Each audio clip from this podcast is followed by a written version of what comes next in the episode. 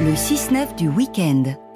L'urbanisme demain. Bonjour Olivier Marin. Bonjour Eric et bonjour Karine. Bonjour Olivier. Vous êtes rédacteur en chef au Figaro Immobilier. Et coup de projecteur ce matin sur l'enquête annuelle menée par le réseau Optim Home avec l'Institut IFOP. Enquête sur l'évolution du comportement des Français à propos du marché de l'immobilier.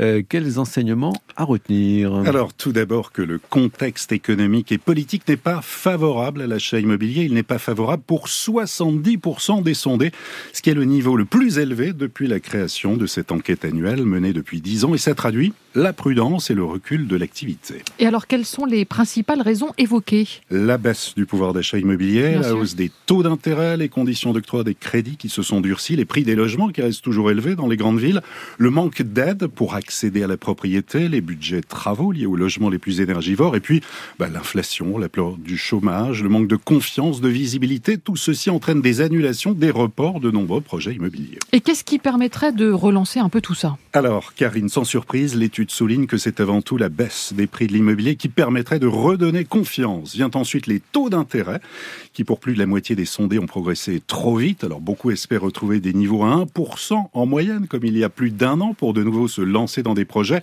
Attendre la baisse des prix et la baisse des taux, un calcul risqué. Cécile Roclor, porte-parole d'Empruntis, spécialiste du crédit immobilier.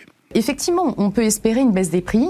Euh, on peut imaginer que des biens euh, vont être décotés parce qu'ils seront euh, entre guillemets passoires thermiques, j'aime pas trop le terme, mais en tout cas dans de mauvaises catégories d'énergie, et que ça va faire un appel d'offres sur le marché et qu'on pourra trouver de meilleures opportunités. il y a une chose dont on est quasi certain aujourd'hui, parce qu'on peut jamais être certain, on n'a pas de boule de cristal, c'est que les taux vont continuer à augmenter.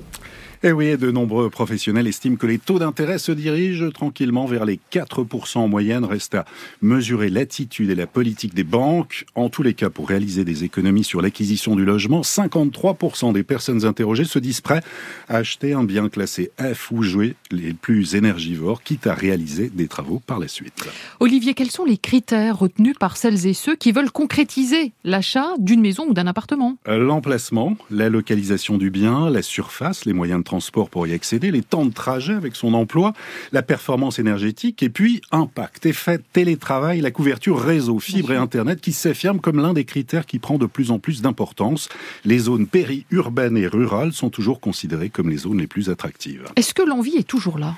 Oui, l'envie est toujours là. Si des projets sont décalés, reportés, l'immobilier suscite toujours l'envie d'avoir un toit sur la tête, se constituer un patrimoine pour demain, pour la retraite. Philippe Crevel, économiste et directeur du Cercle de l'épargne, vient aussi de sortir une étude et a posé la question. Quel est le meilleur moyen de préserver son pouvoir d'achat donc à la retraite? L'immobilier arrive en tête, que ce soit à travers la possession de la résidence principale ou en matière d'investissement immobilier locatif. Nettement devant, l'assurance vie et le plan d'épargne retraite qui a été créé en 2019. Si l'immobilier est considéré comme l'un des meilleurs placements face à l'inflation et fait toujours rêver, les fondamentaux ne doivent pas être négligés.